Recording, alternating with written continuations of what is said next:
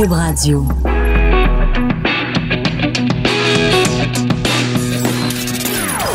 Des opinions bien à elle. Sophie Durocher. Son franc-parler ne laisse personne indifférent. On n'est pas obligé d'être d'accord. Le 29 janvier 2017, une date qui demeurera à jamais écrite en lettres de sang dans cette ville, province et en ce pays. Ce sont les paroles qu'a prononcées le juge François Huot ce matin dans la salle du Palais de justice de Québec où il était en train de lire sa sentence dans le procès d'Alexandre Bissonnette, donc trouvé coupable d'avoir tué six personnes, six innocentes victimes le 29 janvier 2017. Écoutez, au moment où on se parle à 14 heures, on n'a pas encore le chiffre précis de la sentence d'Alexandre Bissonnette. Le juge Huot donc a commencé ce matin à lire son jugement de 246 pages. Il relate en détail, et ça a été très pénible pour la famille des victimes, il relate en détail, minute par minute, seconde par seconde, ce qui s'est passé dans la mosquée de Québec le 29 janvier. Ça a été donc très difficile. Il y a certains membres euh, des, familles des, des, victimes qui ont quitté la salle euh, d'audience pour euh, parce que c'était trop difficile. Ils ont, sont sortis en larmes. Donc on imagine toute l'émotion qu'il y a en ce moment au Palais de justice de Québec. En attendant d'avoir le résultat exact de sa sentence, on va parler avec maître François David Bernier qui est avocat, qui est analyste judiciaire et animateur du balado J'appelle mon avocat sur Cube Radio. Bonjour maître Bernier. Bonjour Sophie. Une journée comme aujourd'hui, quand euh, les proches, euh, les parents des victimes euh, sont euh, réunis euh, au palais de justice pour entendre la sentence, c'est, ce sont des, des, des moments qu'on peut vraiment marquer d'une croix blanche. C'est, il y a beaucoup d'émotions. En même temps, le juge, c'est depuis 9h30 ce matin mmh. qu'il lit son, son, son, jugement. Est-ce que c'est un cas exceptionnel, un jugement de 246 pages? Oui, c'est très volumineux. Ça, ça, ça, a déjà existé, mais c'est très volumineux. Puis je crois que le juge a compris l'importance, mm. peu importe sa décision, d'expliquer ce qui est. Puis c'est ce qui fait. Puis en passant, Sophie, je ne ferai pas de cachette. Moi, j'ai un correspondant qui me décrit en direct ce qui se passe au palais depuis ce matin. Oui. C'est assez vite à part ça. Et euh, puis je, je suis pas là, j'ai suivi tout le procès, mais là je, je suis à Montréal. Et euh, il me décrivait, c'est ça, c'est euh, dans la salle, c'est un très long jugement. Le juge décrit l'événement avec une précision qui est qui est assez troublante, si on peut dire, c'est ce qu'il me décrivait. Euh, le, dans la salle, les, les, les, les gens disent même qu'ils revivent quasiment l'événement. On ah, revécu oui. cet événement-là.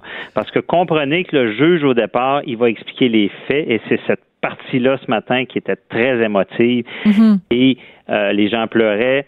Bissonnette a été demandé par la juge assez par le juge assez fermement de se tenir debout euh, devant lui. Euh, ensuite de ça, ben évidemment, après quelque temps, a offert à Bissonnette de s'asseoir. Euh, même Bissonnette regarde à l'occasion la, la, foule, si on peut dire, ce qui fait. Euh, il cherche ses parents, en fait. Il cherche le, le, contact visuel avec ses parents qui sont dans la salle.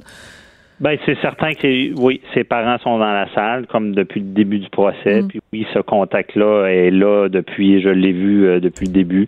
Les parents s'assoient de place, puis il y a souvent des regards qui sont échangés entre Bissonnette et ses parents. Parce que, et là, euh, évidemment, toute la, la, la, description qui fait mal aux victimes. Mm. Ensuite de ça, ben, on embarque sur un, sur un, autre aspect, on va plus dans l'analyse. L'analyse, ben là, on, on, commence à expliquer, bon, euh, qu'est-ce qu'on veut.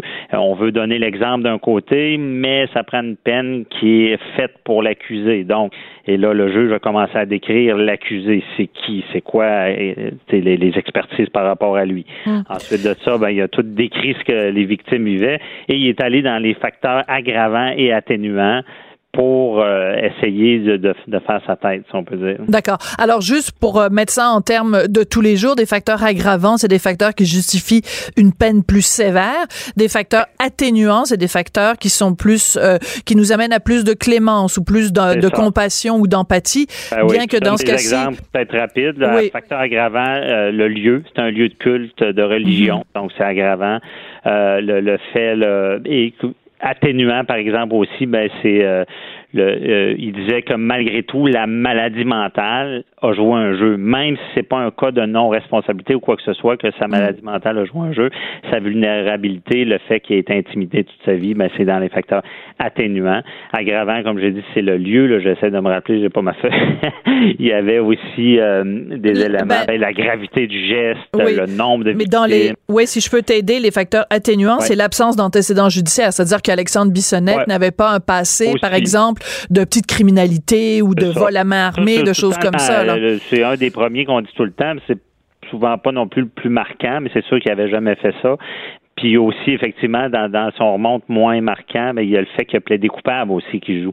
Et ça, et ça, c'est exceptionnel en matière de meurtre, parce que habituellement, un plaidoyer de culpabilité, ça va aider à réduire une sentence, mais habituellement, les meurtres, c'est prison à vie, donc ça joue pas et c'est 25 ans. C'est dans les ces cas-là, c'est dans les rares fois où le fait de plaider coupable, c'est un élément qui est, atténuant. Puis le juge dit ça a été tardif, ça a été avant le procès, mais finalement, il l'a quand même mis dans Il l'a fait. C'est ça. Alors, quand on parle de 25 ans, euh, évidemment, c'est euh, il y a la question aussi de l'éligibilité à la libération conditionnelle. C'est-à-dire que la défense plaidait que si la peine était trop sévère et que, je, je fais vraiment, tous ces mots-là sont évidemment entre guillemets, mais que si la peine était trop sévère, c'est-à-dire que s'il y avait un cumulatif de 25 ans plus 25 ans plus 25 ans, que mhm. ça équivaudrait à condamner Alexandre Bissonnette à mort en disant ben de toute façon il va mourir en prison. Donc c'est pour ça que la, la, défense, donc ceux qui prenaient la défense, Alexandre Bissonnette demandait une peine moindre et ou en tout cas une éligibilité à, la libération conditionnelle. Là par contre, euh, le juge, bon qui a toujours pas donné le fin mot de l'histoire, mais quand même il nous donne des indices. Il écarte des peines de 25 ans, écarte les peines de 150 ans. Il dit idéalement ça se situerait quelque part entre 35 et 42 ans. Sauf que c'est peut pas. ben, il peut pas parce que c'est des par tranche de 25 ans, c'est ça? Corrige-moi si je me trompe. C'est ça. Donc, c'est par tranche de 25 ans. Ça, j'étais au procès. Les, les, avocats n'ont pas plaidé à dire ça pourrait être séparé. Il leur a demandé est-ce que vous voulez faire valoir que ça pourrait être divisé? Et c'était non. Donc, à la Cour supérieure, c'est pas plaidé. Il n'ira pas dans une décision qui va diviser un 25 ans. Donc, quand il dit, parce que tout le long, on suit ça, puis des fois, on dit ah, ça va être 25 ans, l'autre fois, ah non, c'est 150 ans. Mais effectivement, Sophie, il l'a dit, le ministère public de demander 150 ans, c'est exagéré. Il le dit. Il dit une peine qui va au-delà de la vie, ça n'a pas de sens. Ça, il a déjà tout dit ça. Et lui, il évaluait, il disait, ben, en 35-42 ans, avec ce qui s'est passé, avec tous ces facteurs-là, ça serait le genre de peine, mais je ne peux pas. Donc, est-ce que ça sera 50 ans ou 25 ans? On en revient encore à ça. Et on se rappelle que dans McArthur, j'ai pas le détail. Ça, oui, dont le jugement a été rendu aujourd'hui aussi. Oui, ouais. c'est ça. Ça, c'est en Ontario. la sentence, en fait, oui. Oui, la sentence, c'est ça. Il a, tué plusieurs personnes de la communauté gay, puis ça a été sur des années. Mais lui, finalement, eux avaient demandé 25 ans. Il avait, excusez, il avait pas fait le show que à Québec on a fait de dire 150 ans. Eux ils disaient il y a 67 ans, 50 ans, ben ça, ça, ça va faire le travail, si on peut dire. Mais que tu dis, tu viens d'utiliser, ouais, tu hein? viens d'utiliser le mot le show. C'est ça en fait, c'est que c'est c'est un petit peu de la de la de l'effet de toge en fait proposé plus 150 ans parce que c'est comme de toute façon c'est absolument ben, pas réaliste. Oui, je veux être poli en disant ça. D'un autre sens, il y a un argument que les gens disent qui est pas faux. Les, la couronne disait quand même pourquoi une vie vaut moins que l'autre. il, était sur des œufs aussi là-dessus. Mais quand on. Puis ça, le juge l'a détaillé aussi. Il a fait le comparable avec les, Américains qui n'avaient aucun problème à mettre du 150, du 200. Puis pour lui, le Canada, c'était pas comme ça. Ça fonctionnait pas comme ça. Et euh, il ramenait aussi, ce que je trouvais intéressant, c'est qu'il ramenait vraiment toujours à dire ça prend une peine qui est exemplaire, mais c'est pas vrai que c'est une vengeance. C'est ben fait pour le prévenu. C'est pour le, le, prévenu. Puis, Sophie, est-ce que j'ai beaucoup de choses? Non, vas-y, oui. qui est marquant là-dedans, puis ce qui frappe, puis que je doute que ce soit 25 ans, c'est que dans les facteurs atténuants, il y a la réhabilitation. Et bon, ça, voilà. au procès, ça c'est clé. l'enjeu. C'est clé. Parce que c'est sûr qu'il y a comme, puis c'est intéressant parce que hier, on avait une discussion avec le sénateur Pierre-Hugues Boisvenu au sujet justement de la réhabilitation, Mhm. les libérations conditionnelles et tout ça. Ici, c'est un tout autre contexte parce que c'est, c'est, c'est un meurtre, un meurtre, ben, multiple Oui. meurtre. Mais la question de la réhabilitation est au cœur de cette décision-là parce qu'il y a deux attitudes à avoir face à Alexandre Bissonnette. Tu dis, cet homme-là est un tel monstre que, ben, oh, quand bien même on, le jette en prison, qu'on jette la clé, qui, qui meurt en prison, de toute façon, on peut rien changer. L'autre attitude, c'est de dire, regarde, euh, il est jeune, euh, dans la trentaine, euh, même si tu lui donnes 25 ans de prison, si pendant ces 25 années-là, euh, il euh, suit des thérapies, il se rend compte de la gravité de son geste, il, il fait un travail sur lui-même, c'est sûr que ça me ramènera pas les six victimes. Euh, mais c'est le fondement de notre système. C'est pour ça Voilà. qu'on c'est réel. Puis Sophie, tu le dis bien, puis c'est vrai. Puis au procès, c'est un enjeu. Tous les experts ont dit qu'il était réhabilitable, modéré, qui appelait là, euh, que ses risques de récidive étaient modérés, était réhabilitable. Un expert est arrivé à la fin, Chamberlain, et là, lui, il a mélangé les cartes. Il a ah dit oui, rappelle-nous, rappelle-nous. oui, ben c'est ça. Ce qu'il a dit, non, ce type de personnalité-là que je détermine différente sera une personne qui va se cristalliser dans le temps et qui va même se servir de ses thérapies pour passer devant la commission des libérations conditionnelles et être libéré sans euh, vraiment être réhabilité. Et là, ça Et a ça, frappé. oui. Mais ce que j'ai vu en ce moment, j'ai été, j'ai été pas surpris, si on peut dire, de, de Mm. voir que dans les facteurs atténuants, la ré- réhabilitation est là. Et ça rentre tout juste aussi, le juge parle d'une décision euh, de, de qui, qui est de la jurisprudence qui dit que la possibilité de libération conditionnelle doit être réelle. Ça, ça en dit long aussi. Parce Oui. que peut-être le 50 ans, c'est réel, il sort à 77 ans. C'est, c'est, il est peut-être étiré, là. Mais c'est quand même des facteurs importants. Mais Et c'est si intéressant, dire- quand tu parles de cristallisation, c'est qu'il y a des individus placés dans un contexte justement de, de, de pénitencier, en plus au contact de, de criminels endurcis dans certains cas, leur, euh, leur, leur haine ou leur, euh, leur, euh, leur crispation va juste empirer. Puis surtout, Ouais. quand tu disais tout à l'heure, et tu avais tout à fait raison de le rappeler, Alexandre Bissonnette, c'est un gars qui a été intimidé constamment, jour après jour après jour, pendant des années. Et ce qui a mené, sûrement en partie, à ce geste haineux, c'est un désir de vengeance contre la société. Ça s'est dirigé contre la communauté musulmane. Mais donc, est-ce que on peut penser que pendant 25 ans, il va juste être plus en colère qu'il l'était même le 29 janvier? Ben c'est ça, mais moi, c'est sûr qu'en tant que juriste, tout ce que je vois là, c'est un spectacle. Ouais. Parce que, bon, il y en a qui m'aimeront pas, mais moi, il y a, il y a- il y a une, il y a une commission, si je travaillais à la commission des libérations conditionnelles, en ce moment, je serais pas content. Parce que c'est comme si on oublie que c'est prison à vie. OK? Ouais. C'est sérieux. Puis le juge l'a rappelé dans le jugement, c'est pas rien la prison à vie. Ouais. OK? C'est pas 25 ans. Il y a une, une commission de libération conditionnelle. Donc, c'est à eux à faire le travail, justement, comme tu dis bien, qu'est-ce qui va arriver dans ces 25 ans-là? Est-ce qu'il va devenir plus agressif? Est-ce qu'il va se réhabiliter?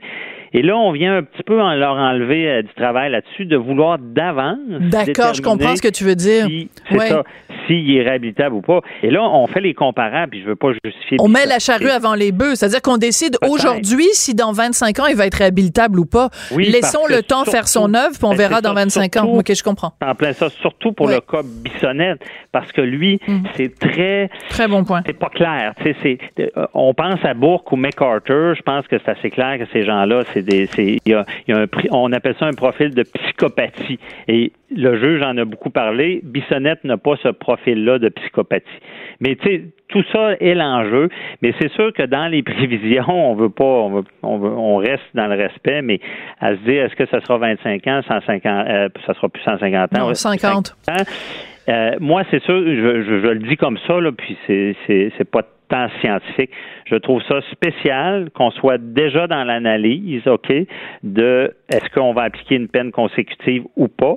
Quand on n'a pas traité encore de la constitutionnalité. Habituellement, on regarde est-ce que c'est constitutionnel? Oui, non, oui, on fait l'analyse. Mhm. Donc, moi, ça me fait dire qu'il y a des bonnes chances que ce soit 25 parce que j'ai comme l'impression que en lien avec le jugement, il n'y aura pas besoin d'aller dans la constitutionnalité s'il donne 25 ans. Je comprends. S'il donne 5 ans, 5 ans, il va devoir déterminer si c'est constitutionnel ou pas cet article-là. S'il donne 25, il est dans la normalité, il n'a pas besoin de faire cette analyse-là. Et là, il ne l'a pas fait au début. En tout cas, peut-être que je me trompe, mais ça, donne quelques signaux là-dessus. Mais en tout cas, donc, euh, rappelons qu'on n'a toujours pas le, le, le, chiffre, le nombre euh, d'années, mm. mais en tout cas, le juge François Huot euh, a rappelé aucune sentence ne pourra ramener les six victimes. Et je veux juste citer une autre phrase aussi du juge. La ville de Québec, la province et le pays conserveront de profondes cicatrices de ces, événements, de ces événements. Et on pense bien sûr aux familles des victimes, aux parents d'Alexandre Bissonnette et euh, c'est une journée euh, remplie, euh, remplie d'émotions. c'est non, non, c'est ça. Puis tu sais, c'est certain, nous-mêmes on analyse, puis des fois on, veut pas perdre l'idée que c'est un drame, puis c'est grave, mais c'est quand même important d'en parler parce que ça aura des, conséquences. Et ce jugement-là, qui, est à 200 quelques pages, là, c'est certain que ça aura des conséquences sur le futur, sur la façon qu'on va voir ces ces meurtres-là euh, multiples. Parfait. Ben, merci beaucoup d'être venu euh, nous en parler, euh, Maître François-David Bernier. On se reparle peut-être en début de semaine, si vous voulez. Tu auras plus d'infos. Là, on est beaucoup dans, dans, la spéculation encore. Mais en même temps, c'est important aussi de comprendre le processus judiciaire, même si on n'a pas le, ah, chiffre final. de toute façon, si on l'a d'ici la fin de, de l'émission, c'est sûr qu'on va vous le communiquer. Donc, cette sentence d'Alexandre Bissonnette. Merci beaucoup, Maître de Bernier. Merci. Sa dernière chronique fait jaser? Écoutez pourquoi. De 14 à 15. On n'est pas obligé d'être d'accord. Cube Radio.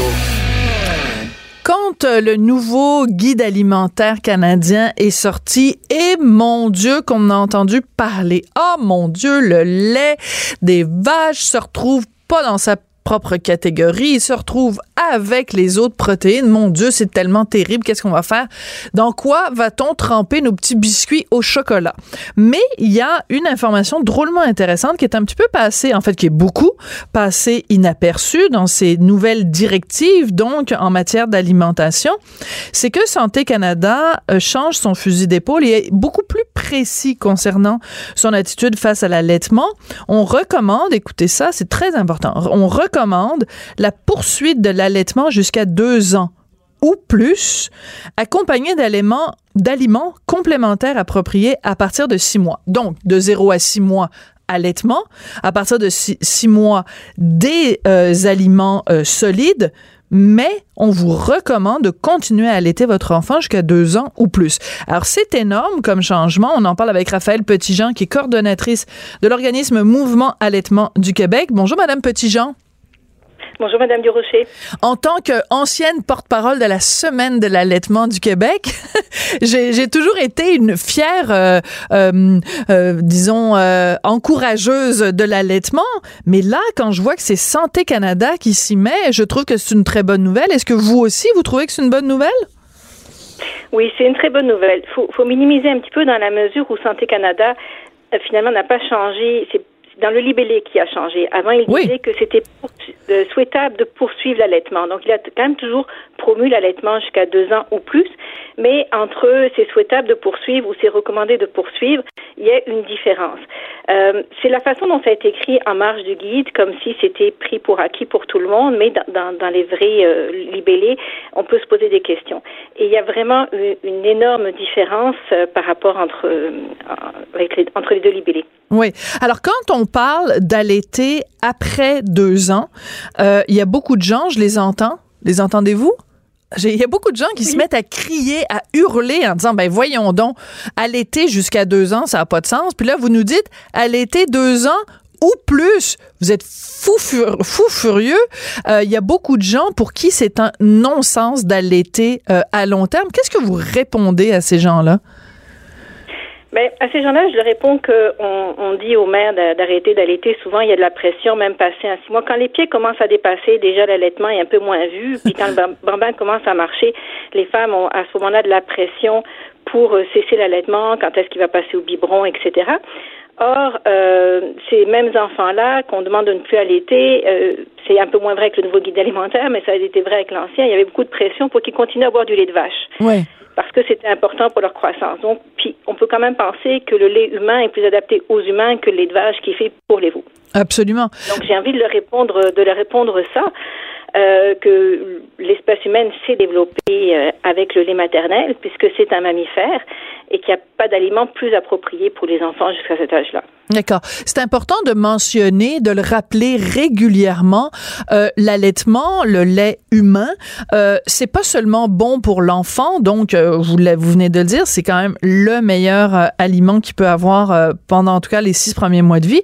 Mais pour la mère aussi, ça a une incidence. Une mère qui allaite se, se, protège de toutes sortes de, de, de troubles de santé parce qu'elle a choisi de donner le sein et en plus de le donner longtemps.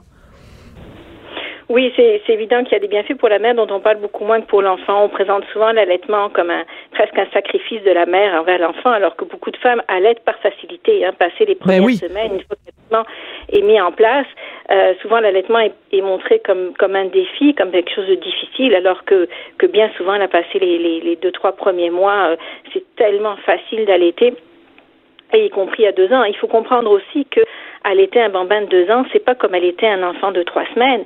On n'est pas sans arrêt l'enfant pendu au sein. On allaite le matin, on allaite le soir. Si un soir Exactement. on veut sortir, euh, le bébé mange autre chose, puis il n'y a pas d'importance. Donc ce n'est pas contraindre les femmes à rester avec leur enfant 24 heures sur 24 que de recommander d'allaiter jusqu'à deux ans ou au-delà. Mais ce que je trouve important dans cette oui. recommandation, c'est pas tellement de dire aux femmes poursuivi l'allaitement jusqu'à deux ans, mais c'est beaucoup dire à la population, c'est important d'allaiter jusqu'à deux ans. Hum. Et plus, et c'est une responsabilité de société que de protéger l'allaitement et que de soutenir les femmes qui ont fait ce choix. Parce oui. de la pression qui est mise sur les femmes pour qu'elles allaitent, la pression qui est mise oui. pour qu'elles n'arrêtent pas. Euh, rien n'est fait dans notre société pour faciliter les, les choses. Encore, l'allaitement en public est, est, mal vu, surtout avec un bambin. Euh, il y a des femmes qui ne disent même pas à leur famille qu'elles continuent d'allaiter oui. et qui sont surpris parce qu'ils n'ont pas envie de rentrer dans ce discours-là, ils n'ont pas envie de se justifier. Et c'est là où cette recommandation, pour moi, elle n'est pas importante par le message qu'on donne aux femmes, mais le message qu'on donne à l'ensemble de la société. Absolument, à l'entourage. Alors, je vais peut-être choquer des auditeurs, mais je vais le dire, j'ai aucun problème à le dire. J'ai allaité mon fils jusqu'à trois ans et demi. Alors, on s'entend qu'il n'était pas pendu euh, à mes seins euh, jour, et, nuit. C'était exactement ce que vous venez de décrire, c'est-à-dire c'était euh, surtout vers la fin un moment de câlin.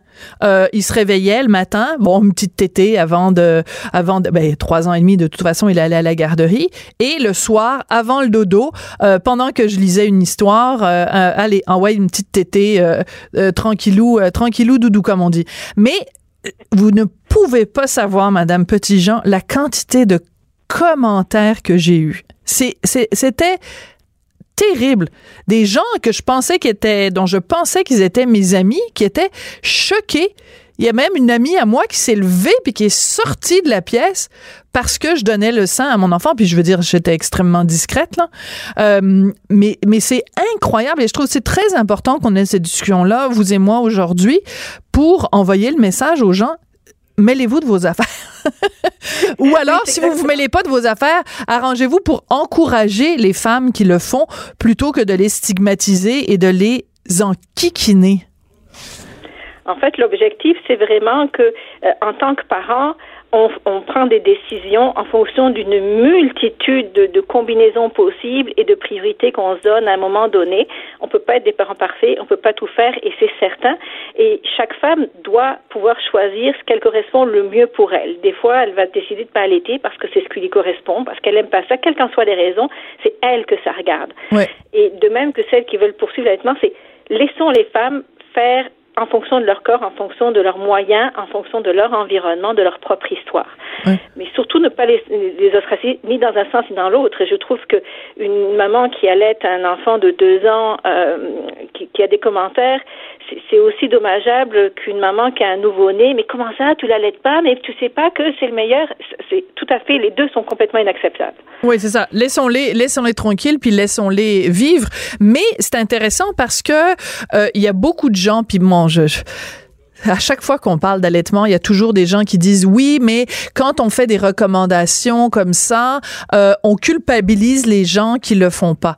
Euh, alors que, je veux dire, quand, quand on fait des recommandations pour la santé, ben on va quand même pas dire aux gens euh, buvez du Coca-Cola, c'est super bon pour la santé, juste pour pas culpabiliser les gens qui boivent du Coca-Cola.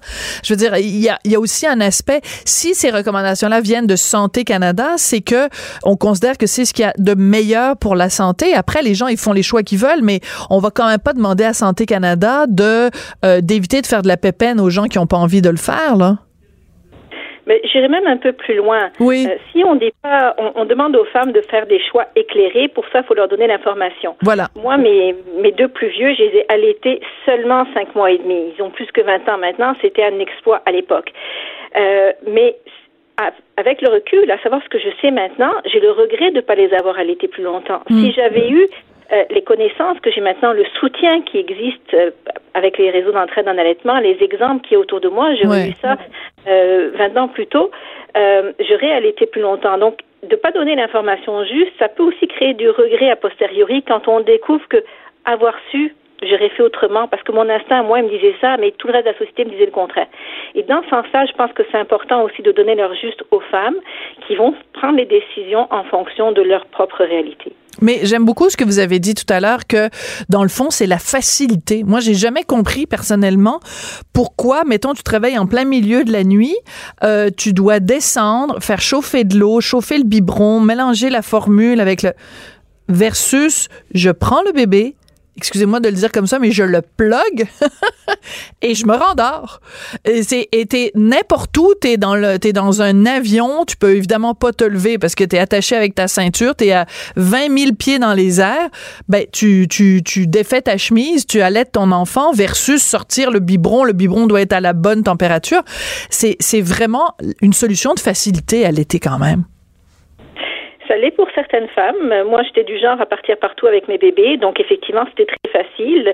Il y a des femmes qui ont besoin de, de, de se détacher, qui qui se sentent pas exister si elles ont leur bébé tout le temps avec elles. Et puis, il y a des solutions alternatives qui existent, et heureusement. Oui, on peut donc, tirer le lait aussi. Chaque, on peut se tirer le lait, mais là, je trouve que les gens qui font ça font du travail en double. Là, je les trouve bien courageuses parce qu'elles font les deux. Mais il euh, y, y, a beaucoup de solutions. En fait, chacune doit trouver les, ce, qui, ce qui lui correspond à elle et ce qui permet d'avoir un meilleur équilibre dans, dans tout ça. Voilà, c'est ça. Vrai que l'allaitement, quand, quand on est dans une société qui favorise la proximité des enfants et des parents, c'est sûr que l'allaitement est quelque chose de beaucoup plus facile. D'accord. Mais en fait, ça, on revient toujours à ça. Faites ce qui vous plaît faites ce dans quoi vous vous sentez bien, puis arrêtez de juger les autres. Et je voudrais, peut-être qu'elle euh, m'écoute en ce moment, ou peut-être qu'elle se reconnaîtra, cette fameuse amie qui était sortie de la pièce fâchée contre moi, ben, je veux dire, euh, ses enfants, ils boivent du coke. Fait que qu'est-ce qui est mieux? Donner du lait, mon lait à, mes, à mon enfant jusqu'à trois ans et demi, ou lui donner une boisson qui contient huit euh, cuillères à thé de sucre? Ce sera ma conclusion. Merci beaucoup, Madame Petitjean. Ça a été un plaisir de vous parler. On n'est pas obligé d'être d'accord. Joignez-vous à la discussion. Appelez ou textez. 187 Cube Radio. 1877 827 2346. Cette semaine à l'émission, j'ai interviewé Louis Maltais, le premier homme sage-femme au Québec. Vous pouvez réécouter euh, cette entrevue en allant euh, sur le site de Cube Radio. C'était une discussion drôlement intéressante avec euh, Louis Maltais et c'est d'autant plus intéressant d'avoir fait cette entrevue-là cette semaine que demain, dans le Journal de Montréal, le Journal de Québec, on vous propose un grand dossier sur le regain de popularité, non seulement des sages-femmes, mais des maisons naissance, mais des gens carrément qui accouchent à la maison sans sage-femme, sans rien, vraiment tout seul, comme à l'époque des filles de Caleb. On en parle avec Caroline Bouch Catherine Bouchard, pardon, qui est la journaliste du Journal de Québec qui a fait ce dossier. Bonjour Catherine. Bonjour. Excusez-moi de m'être trompée sur votre prénom, j'en suis absolument désolée. Aucun problème. Quel dossier absolument passionnant qu'on va pouvoir lire au complet dans le journal de demain. Euh, pourquoi vous vous êtes intéressé à ce phénomène-là des, des, des, femmes québécoises qui euh, accouchent chez elles sans l'aide de personne? En fait, je me suis intéressée au sujet parce que cet été, vers la fin de l'été, j'étais dans ma voiture, puis euh, je lisais euh, un récit qu'une une fille que je connais bien a fait sur euh, Facebook. Donc, c'était le récit de son enfantement libre qu'elle appelle, puis je trouvais ça totalement intéressant. Donc, oui, c'est une femme qui, qui a décidé d'accoucher chez elle seule, assistée de son mari. Vous allez pouvoir découvrir les raisons pour laquelle, lesquelles elle a mm -hmm. fait ça demain dans le texte. mais je trouvais ça totalement, euh, ben, ça, ça m'impressionnait vraiment. Je trouvais que c'était quand même marginal comme façon de faire, donc je m'étais dit, ça serait intéressant d'en parler, de faire une entrevue avec elle. Et euh, avec mon patron Marianne White, on a découvert que ben, il y avait peut-être une tendance encore plus euh, plus grande avec lesquelles on pourrait, sur lesquelles on pouvait travailler. Donc, on a décidé de présenter un gros dossier vraiment, non seulement sur les, les, les accouchements à domicile non assistés, mais également sur la popularité des sages-femmes, que ce soit à la maison ou dans les maisons de naissance.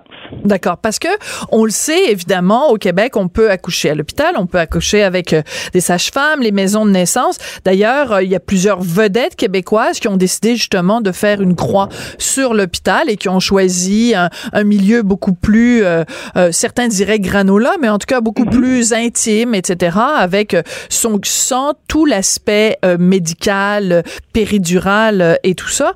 Mais en même temps, quand on décide d'accoucher chez soi, c'est comme une étape supplémentaire. Est-ce que les gens à qui vous avez, vous avez parlé sont conscients ou euh, rejettent du revers de la main les dangers qui sont quand même associés à ça? Parce que quand on accouche dans une maison de naissance avec une sage-femme, mm-hmm. euh, on l'a vu euh, avec Louis Maltais qu'on a interviewé cette semaine, euh, ces gens-là ont quatre ans de formation universitaire, euh, mm-hmm. ils sont capables de donner des injections au besoin, euh, ils sont au bout du téléphone si jamais ça ça, vire mal, ils peuvent bon faire un transfert avec l'hôpital. Ils sont comme en parallèle au système médical, mais tout seul à la maison, là, on n'a rien de tout ça.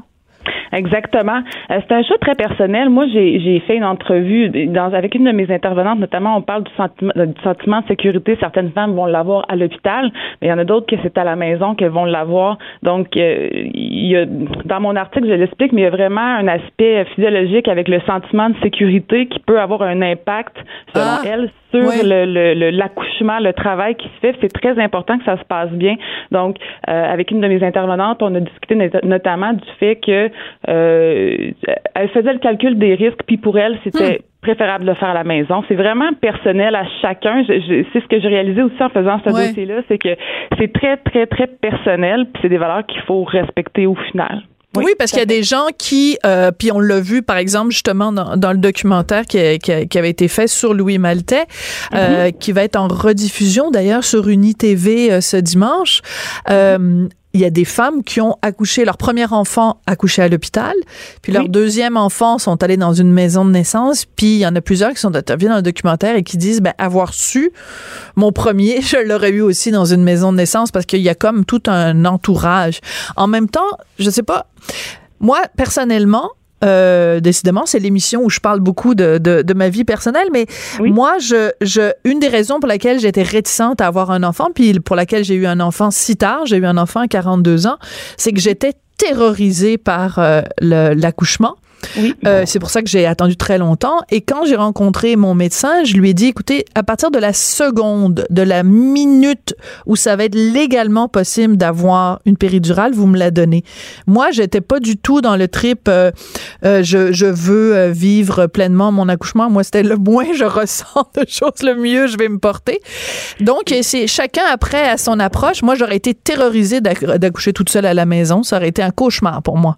ben, écoutez, moi, je suis pas une maman non plus, mais c'est certain que si j'ai si un enfant un jour, c'est un peu comme vous. Je, je, je suis terrorisée. Par contre, j'admire beaucoup le courage des femmes qui font ça euh, naturellement, qui le font en maison de naissance et encore plus à la maison seule. Mais c'est vraiment euh, ce qui revient, c'est le sentiment de sécurité qui est important que la femme ressent durant qu'elle vit son accouchement.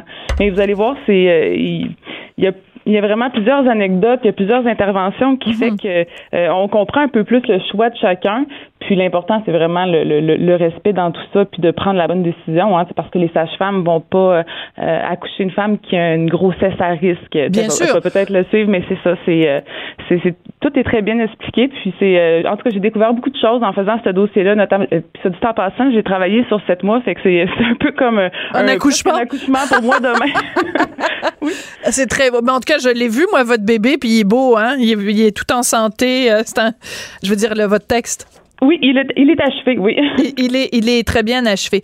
Euh, Par contre, euh, ce qui est intéressant aussi, c'est qu'il y a des chiffres et des chiffres qui montrent que euh, c'est vraiment une tendance. Donc, de plus en plus, appel aux sages-femmes, aux, aux, maisons de naissance, euh, une mm-hmm. baisse quand même assez importante de, du recours à la péridurale. Mm-hmm. Est-ce que ça peut pas, j'imagine que la réflexion vous est venue aussi en faisant le dossier, surtout si ça a été si, pendant autant de mois, de se dire que c'est quand même relié à un certain phénomène de société. C'est-à-dire que j'imagine euh, quand on est en 2019 à une période où les gens veulent euh, de moins en moins manger de la nourriture mhm. industrielle, euh, de moins en moins utiliser des produits chimiques dans leur maison, de moins en moins les gens s'éloignent des institutions, s'éloignent d'un certain nombre de choses, sont, se connectent plus à la nature ou à bon à la réappropriation du corps. Exactement.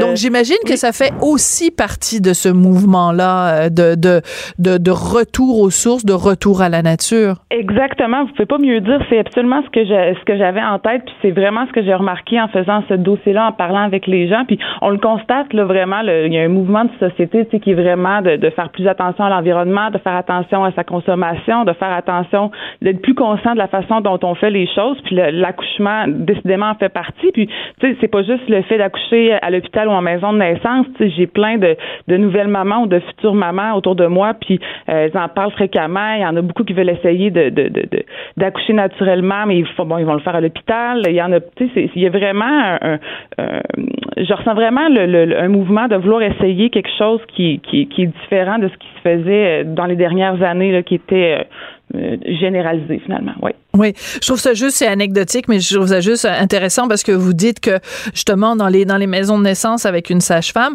le, le tu sais c'est complètement différent. Là, c'est pas un lit d'hôpital, c'est comme un grand lit et tout. Mm-hmm. Et euh, il y a quelqu'un qui dit, ben, le papa peut se coucher en cuillère avec la maman durant le travail. Moi, là, mon chum, il fallait pas même qu'il me touche. Ben, ça, je l'aurais envoyé promener. Richard, ne te couche pas en cuillère. Exactement. Ben, si, si, si euh, en maison de naissance, la maman est assez zen pour le, le, le, permettre, tant mieux, mais c'est euh, c'est en effet permis, chose qu'on verrait probablement pas dans les hôpitaux. Puis vous allez voir qu'il y a plein d'autres choses aussi que j'ai j'ai indiqué dans mon article qui, qui traite sur les maisons de naissance, qui euh, bon, qui c'est des différences finalement qu'avec l'hôpital qui font que des fois les mamans vont préférer les, les maisons de naissance plutôt que les hôpitaux. Absolument. Bon, en tout cas, nous avait donné bien envie euh, de, de le lire. Ben moi, je l'ai lu. Alors c'est comme un petit peu, on est un peu agace parce qu'on dit aux gens, euh, on vous en montre une partie, mais on vous le montre pas au complet. Mais en tout cas, c'est à lire. Donc, euh, tout un dossier accouché comme à l'époque des filles de Caleb. C'est publié demain dans le Journal de Montréal et le Journal de Québec. Merci beaucoup, Catherine Bouchard. Ça me fait plaisir et bonne lecture à nos, à nos lecteurs à nos lecteurs et nos auditeurs, merci. et euh, le documentaire dont je parlais tout à l'heure, Un homme sage-femme, c'est en ligne sur le site d'Uni TV à uni avec un s.ca et c'est en rediffusion ce dimanche à 14h30. Et puis pour écouter donc l'entrevue avec Louis Maltais, ben, c'était cette semaine. Euh, des petites nouvelles euh, également du côté du Palais de justice de Québec, bien sûr, puisqu'on est suspendu aux lèvres du juge Huot. Il était, il a dit le gouvernement est allé trop loin. Il estime que le cumul des peines est inconstitutionnel. Donc, ça nous donne quand même euh, une idée de là où il s'en va. Et il a rajouté la dignité humaine est au cœur de la Charte canadienne des droits et libertés. Donc, je pense de plus en plus, euh, comme euh, François David, qu'on se dirige vers une peine de 25 ans. Mais attendons que le fin mot de l'histoire soit sorti. Vous allez bien sûr être tenu au courant sur les ondes de Cube Radio. On n'est pas obligé d'être d'accord pour nous rejoindre en studio. Studio à commercial cube.radio. Appelez ou textez. 187 cube radio. 1877 827 2346. Alors, avant de rentrer dans le vif du sujet, je dois vous dire que je suis pour la liberté d'expression. Je suis pour la liberté d'expression dans les médias. Euh, je suis pour le fait que des euh, médias publie des caricatures dérangeantes, des caricatures gênantes. C'est pour la raison pour laquelle j'étais Charlie et je suis encore Charlie. Mais hier, quand j'ai vu sur le compte Twitter de Terry Musher, dont son, pseudonyme c'est Aislinn, qui est caricaturiste de la Gazette, quand j'ai vu passer la caricature qui s'était vue refusée par son journal, La Gazette de Montréal, je me suis dit, ben, finalement, je comprends pourquoi le journal ne l'a pas publié. On voit donc le sigle de la CAQ, CAQ, et le A est remplacé par un bonnet blanc du Klux Klan On en parle avec Lise Ravary. Bonjour Lise. Bonjour Sophie. Quand tu as vu passer cette euh, cette caricature là, donc Aislinn dit euh, mon journal a refusé de publier euh, le, la caricature en question. L'auriez-vous publié vous? Toi, l'aurais-tu publié si tu avais été rédactrice en chef de la Gazette? Je, je, suis pas capable de répondre à ça. Je, ne le sais pas. Euh, mon inclinaison naturelle serait de dire oui parce que, comme toi, euh, je suis Charlie, je suis pour la liberté d'expression, euh, mais en même temps, pour moi, je trouve que, que Aislinn a, a complètement dérapé avec avec celle. Il a, il en a vraiment échappé pour la première fois là, mais il, il, il, a vraiment échappé. Il a vraiment échappé cette fois-ci parce que euh, d'aucune façon on peut tirer un lien entre le Ku Klux Klan et le Québec. Je veux dire que tu, peux, tu peux tirer ça tant que tu veux, là. Et la CAQ? Tu la tire Sainte-Catherine, là. Mais il n'y a rien, rien, rien, rien qui accroche. Donc, il y a, y a, comme une, une, faute de contenu. Oui grave dans ce dans, dans cette caricature là. Tu sais que j'écris pour la Gazette. Oui et je connais bien les personnes qui ont dû prendre cette décision-là. Mm-hmm. probablement pas euh, toute seule.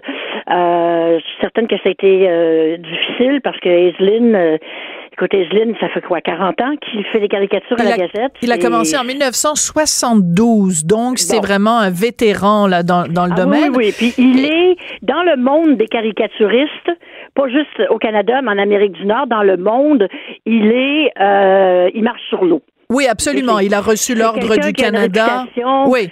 Parle-en avec euh, avec notre ami Chapelot de son ami Aislinn et euh, bon. Oui. Alors c'est quelqu'un qui est à peu près intouchable.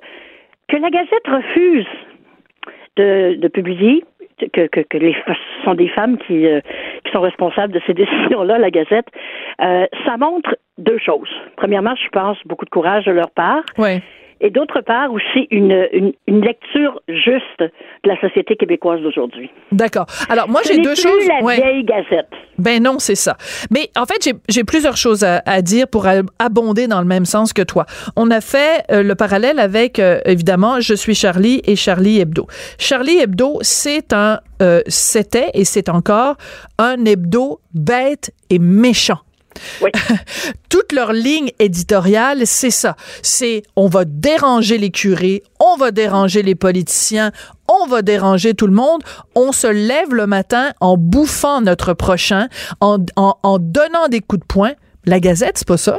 La Gazette, c'est pas, je veux dire, ben la, la, caricature, bien sûr, peut être bête et méchante, mais elle l'est pas 24 euh, heures sur 24, 365 jours par année. Ça n'est pas la marque de commerce de la Gazette. Alors, cette caricature-là est complètement hors contexte pour la Gazette. Première chose. absolument, absolument. Deuxième chose, euh, c'est haineux la liberté d'expression s'arrête à partir du moment où tu tiens, tu tiens des propos haineux.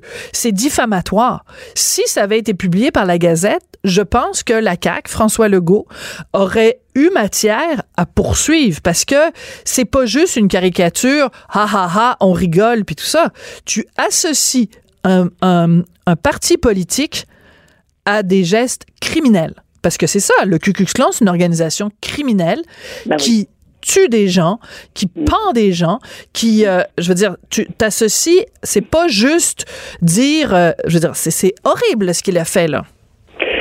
C'est moi, je, oui, c'est bien sûr que c'est une, c'est une association, comme je disais tantôt, qu'on qu'on peut pas faire. Là. Je ne sais pas quel genre de, de, de tempête de cerveau qu'il a eu. Euh. D'ailleurs, je, viens de voir euh, le journaliste euh, Martin Patriquin, qu'on aime tous aimer. Ben oui. vient de d'ailleurs faire son commentaire sur Twitter sur la, la caricature de d'Aislinn et, ben il trouve ça, il dit que vraiment, ça a été une tempête dans un verre d'eau?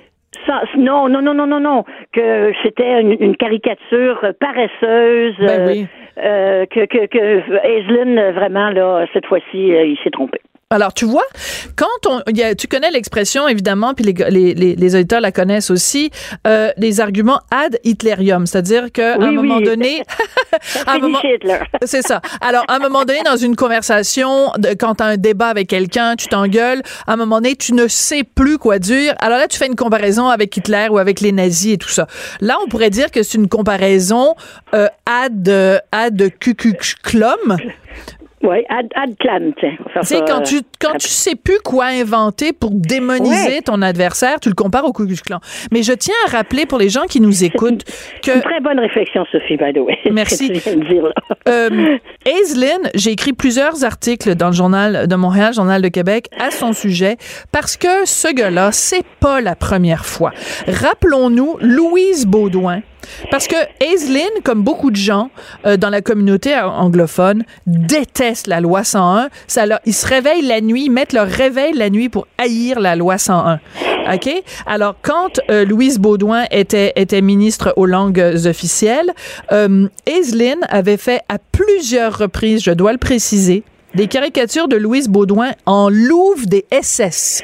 Ah oui, c'était son personnage qu'il avait créé pour elle, oui. Et je sais qu'en entrevue, Louise a déjà dit Ah, oh, ben ça me dérangeait pas tant que ça, c'est drôle, mais tu sais, je pense qu'elle minimisait, elle a le droit. Mais il reste que quand tu dépeins tes adversaires politiques comme étant des nazis ou des membres du Ku Klux Klan, je pense que tu perds un tout petit peu la mesure. Ben, oui, je pense que c'est certainement c'est clair, c'est évident. Euh, en même temps, Aislinn aussi, parce que c'est pas, je pense pas que c'est pas un monstre, cet homme-là quand même. Euh, il a fait une caricature, euh, une des plus célèbres caricatures euh, politiques du XXe siècle, au lendemain de l'élection du Parti québécois en, en 76 on voit René Lévesque en face de qui est, qui est debout devant Robert Bourassa et dans la main il tient quelque chose et le, le, la phrase c'est OK tout le monde prenez une Valium. ouais. Ça, moi, juste à cause de ça, je lui pardonne certaines choses, mais pas tout.